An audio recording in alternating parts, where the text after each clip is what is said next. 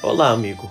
O que te faz perder o sono? O que tira o seu sossego? O que te incomoda? Diga para mim, do que você realmente tem medo? Vivemos em um mundo inseguro, temos medo de quase tudo ou de qualquer pessoa estranha. Às vezes temos medo de atravessar a rua porque não temos a certeza de que chegaremos seguro ao outro lado. E neste momento, talvez você esteja com receio de sair de casa, eu sei. Não está sendo fácil.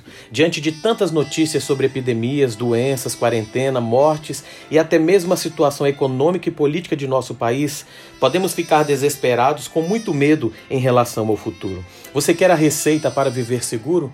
Dê ouvidos à palavra do Senhor.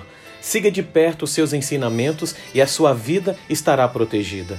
Pode até ser que as dificuldades e os malfeitores te encontrem neste mundo mal, mas se você seguir a palavra de Deus, muitos problemas e muita dor poderão ser evitados. Estude a cada dia a sua Bíblia, assim será sábio e viverá seguro aqui e no mundo por vir para você que está com medo, preocupado, para você que está em casa, para você que está no trabalho, para você que se encontra no leito de um hospital ou até mesmo preso pelas circunstâncias da vida. Ouça a mensagem da palavra de Deus para você neste momento.